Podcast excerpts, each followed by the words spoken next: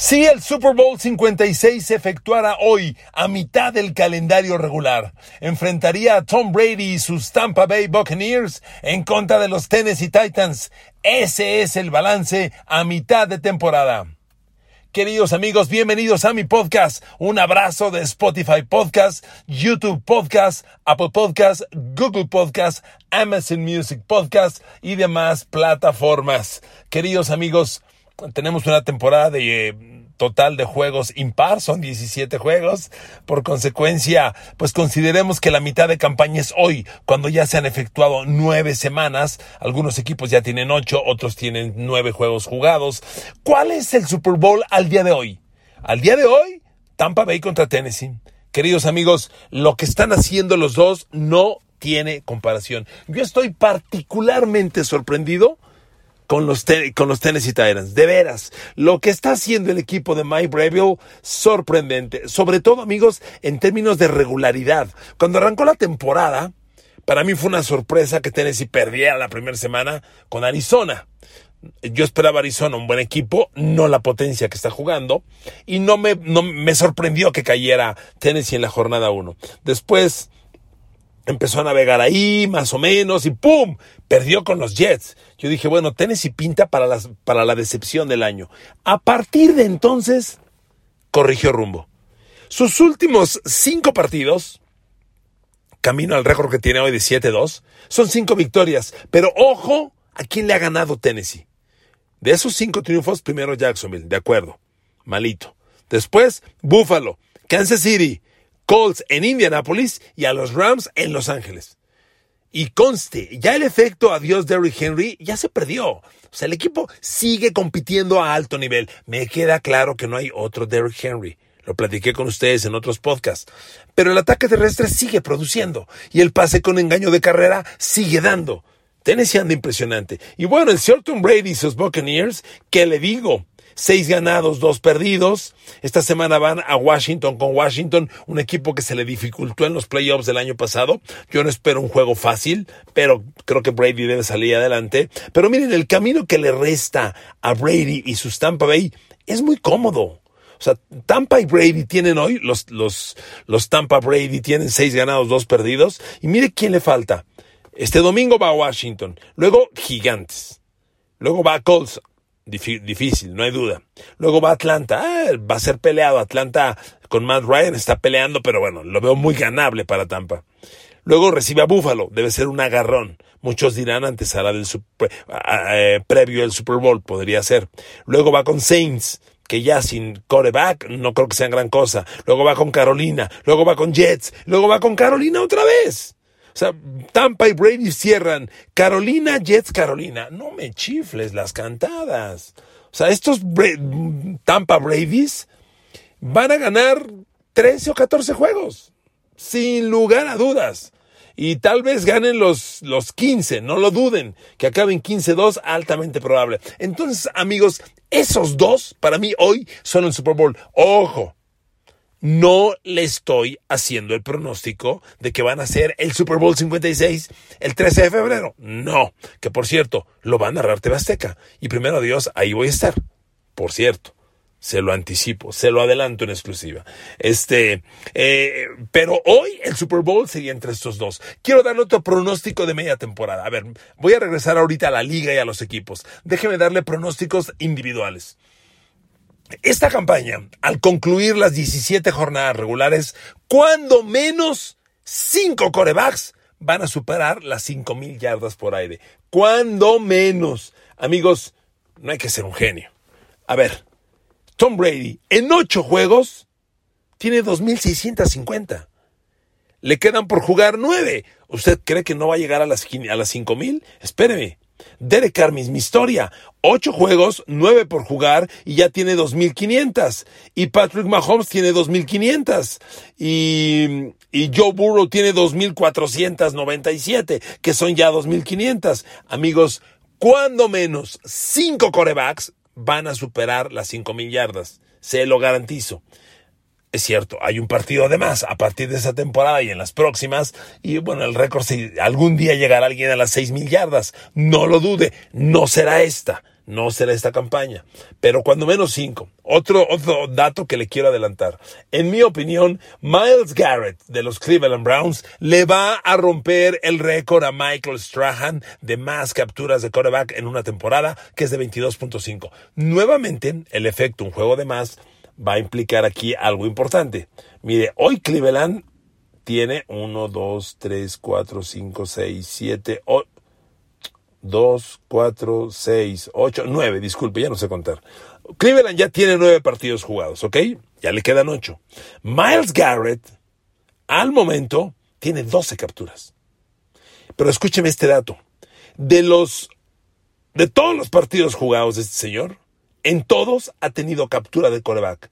Cuando menos media, excepto en un juego. El único partido que se fue en blanco, Houston. ¿Habrá jugado la Remy Tunsil, el tackle ofensivo? Sería un buen dato. Qué pena que no lo chequé. Es el único partido en el que lo blanquearon. Ha tenido, y además ha tenido juegos de múltiples capturas. En la jornada 1 contra Cincinnati, una y media. Jornada 3 contra Denver, una y media. Jornada no sé cuál, contra Chicago, cuatro y media. Siempre está marcando y consistentemente capturas múltiples para ser precisos, en tres partidos.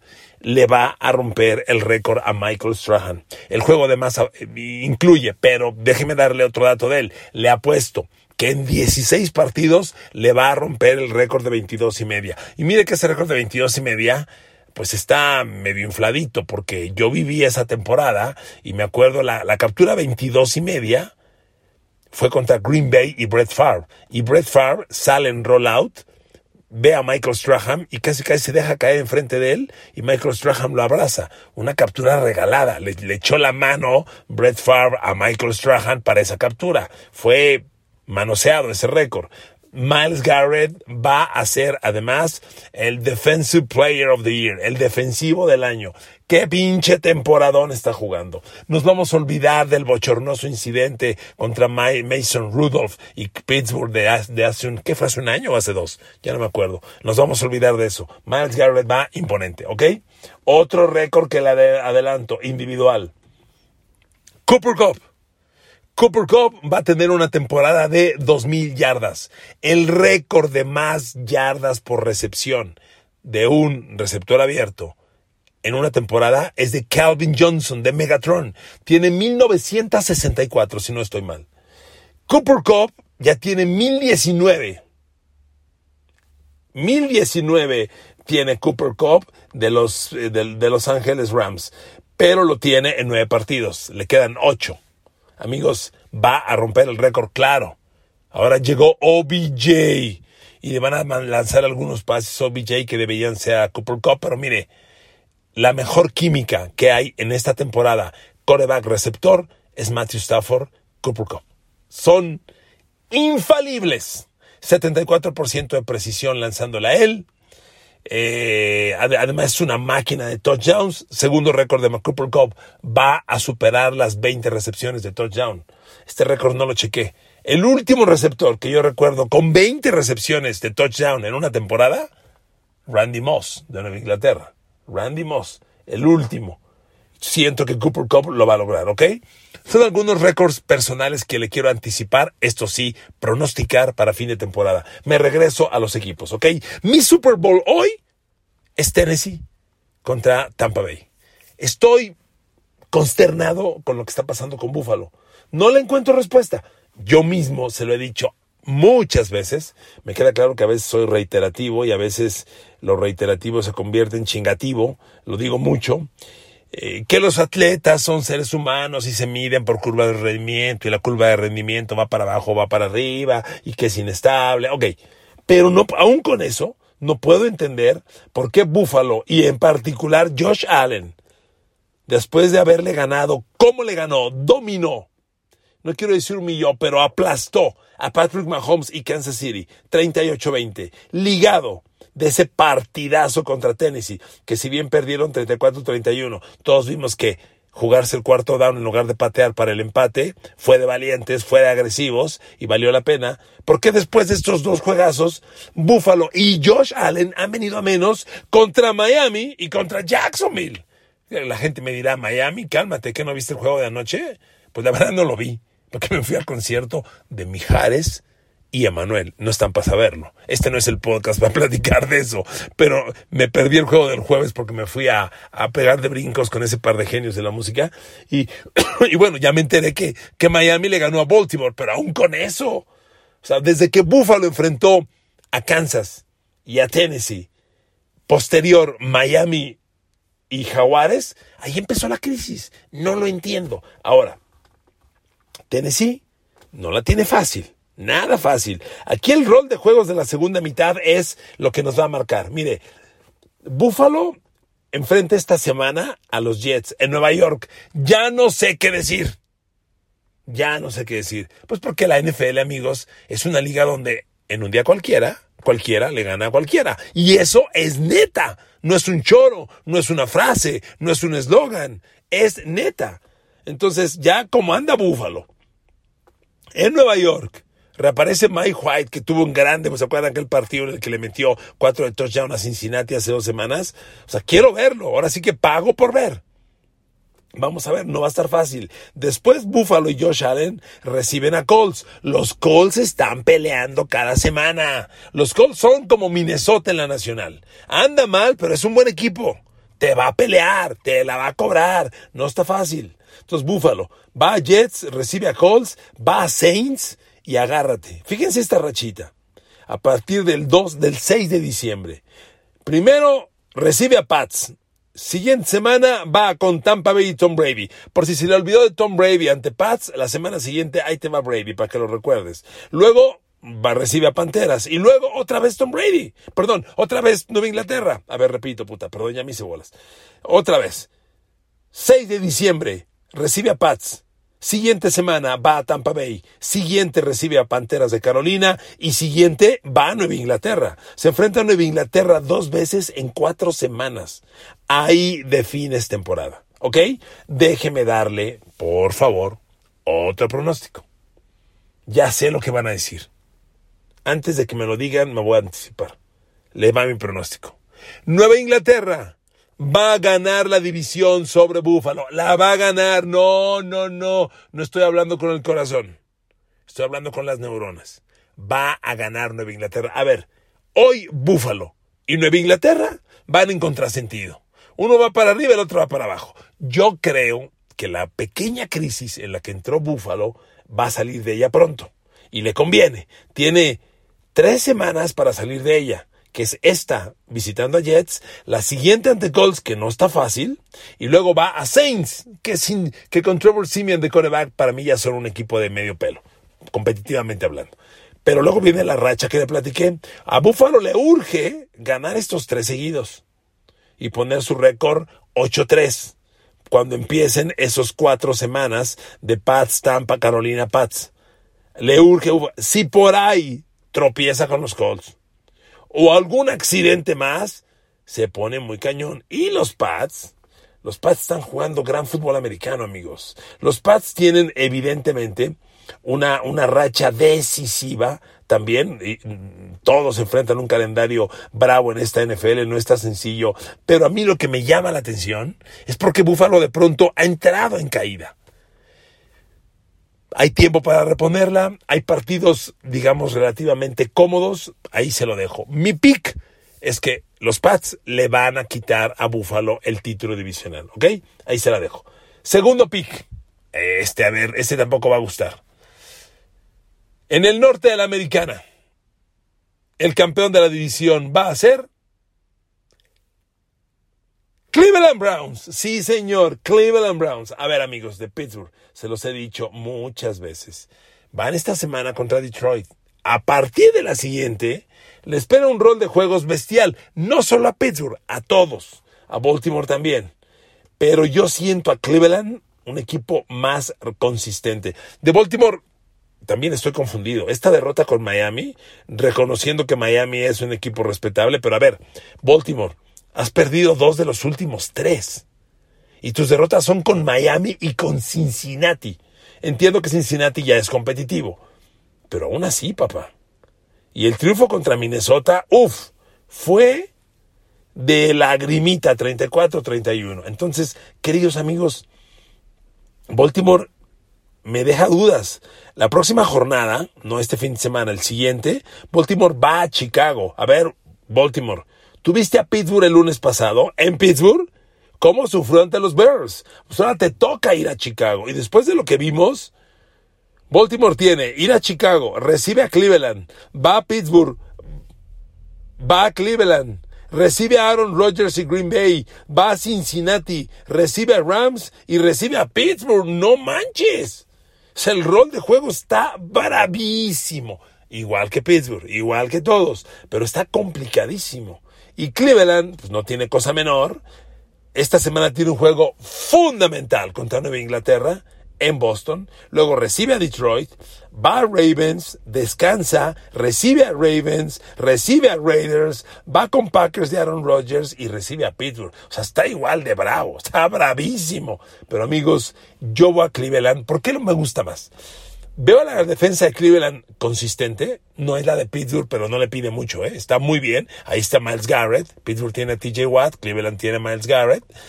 Pero amigos, veo que el ataque de Cleveland tiene algo bien importante, juego terrestre consistente. Eso de que Pittsburgh ya tiene juego terrestre, perdón, todavía no lo compro. Najee Harris empezó a correr por los equipos que ha enfrentado. Seattle, Denver, Chicago, no son las defensas comparativas. Cleveland le ha corrido a los más poderosos y me impresiona. Entonces yo siento que Cleveland con ese ataque terrestre y con la solidez defensiva es el equipo que va a ganar el norte de la americana. Miren amigos, aquí hay un dato que quiero darle, me detengo un instante. Es muy importante en este juego tu porcentaje de conversión de tercer down. Ahí está gran parte del éxito. Hoy en día en la NFL, amigos, hoy en día en la NFL, el mejor equipo en conversión de tercer down, bueno, es Kansas City. Es el mejor equipo trae un porcentaje de 52%. Kansas es el único con más del 50% de conversión de tercer down al momento en la NFL. Pero fíjese quiénes están cerca de él. El 2 es Tampa Bay, el 3 es Buffalo, Dallas, Nueva Inglaterra. Ahí están los equipos poderosos. Tú necesitas estar ahí. ¿Por qué Pittsburgh es el 16? No lo entiendo. Baltimore Ravens, ¿dónde está en conversión de tercer down? Déjame encontrarlo, déjame encontrarlo, déjame encontrarlo. ¿Dónde estás, Baltimore?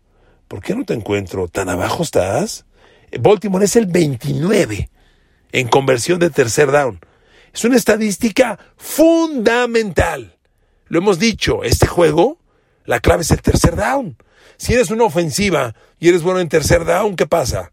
Pues sigues avanzando, mueves las cadenas, mueves las cadenas y terminas por marcar touchdown.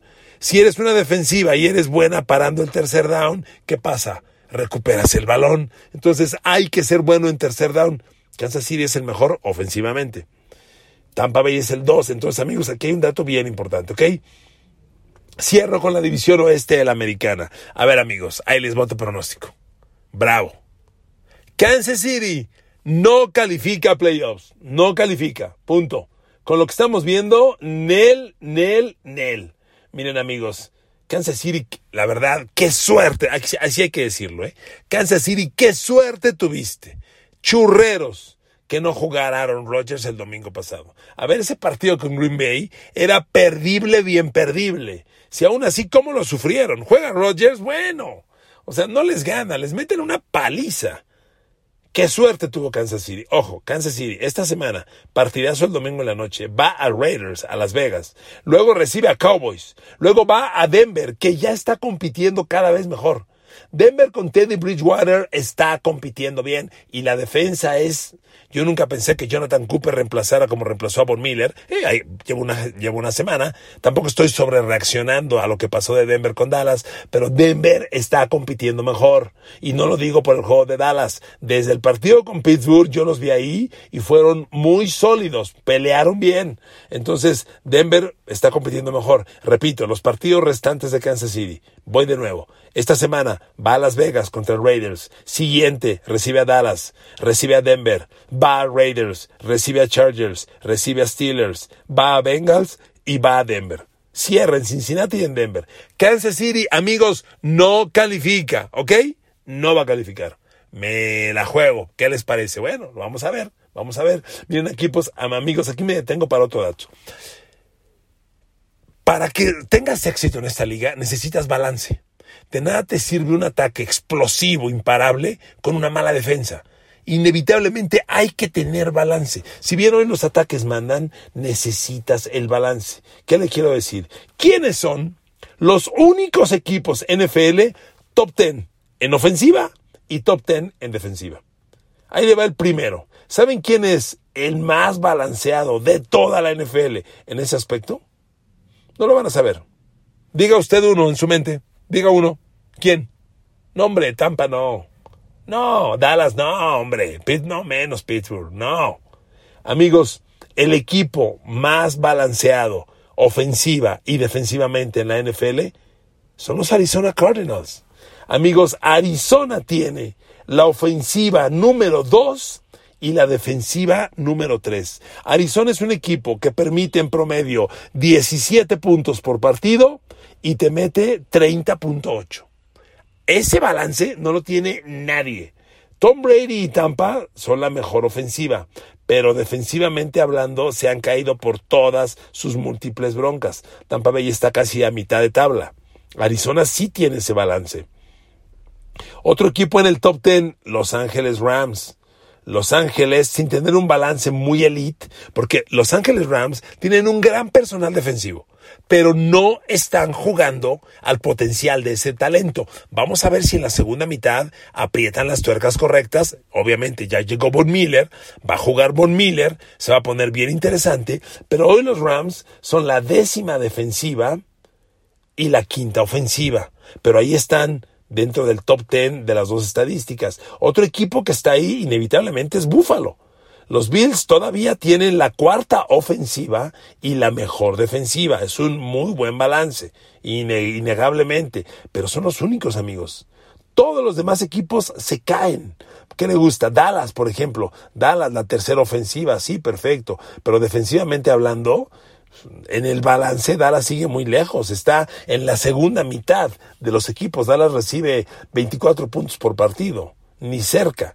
Defensivamente todavía no compite entre los elite. Este otro equipo que, que, que, que ah, Tennessee, los Tennessee Titans, miren, la ofensiva de Tennessee 2-4, la sexta ofensiva de Tennessee. Y defensivamente están, aunque están bajos, Tennessee lo tengo defensivamente hablando hoy, número 12, número 13 pero es una defensa que claramente viene al alza. Viene al alza. Lo que le hicieron a Matthew Stafford la semana pasada, esa línea frontal de Jeffrey Simmons, el linebacker, eh, ay Dios mío, se me fue de pronto el nombre, ah, el de Boston College, Eli Harrell, Eli Harrell, ese linebacker, Bob Dupree del otro extremo, Jeffrey Simmons, están jugando un fútbol americano fantástico. Tennessee va para arriba, aunque hoy no está top 10 en la defensa, yo auguro, al igual que Rams, un ascenso notable. Nueva Inglaterra es el último que le quiero mencionar. Los Pats son la ofensiva 9 y la defensiva 4. ¿Ok? A esto baso mi pronóstico de que los Pats van a ganar su división. La gente dirá, tiene mejor balance Búfalo tiene la mejor balance Búfalo por los números que ya infló en la temporada. Hoy, en las últimas dos semanas, no lo ha demostrado. Yo por eso baso mi pronóstico en esta edad. ¿De acuerdo? Vámonos a la conferencia nacional, queridos amigos, que está muy buena. Miren, la conferencia nacional tiene un escenario muy, muy distinto a la americana, porque aquí hay tres divisiones que ya marcaron una separación considerable. A ver, Dallas ya trae tres victorias de ventaja. ¿Usted apuesta que Dallas se va a desinflar y Filadelfia, Washington o Giants no va a alcanzar? Todo indica que no.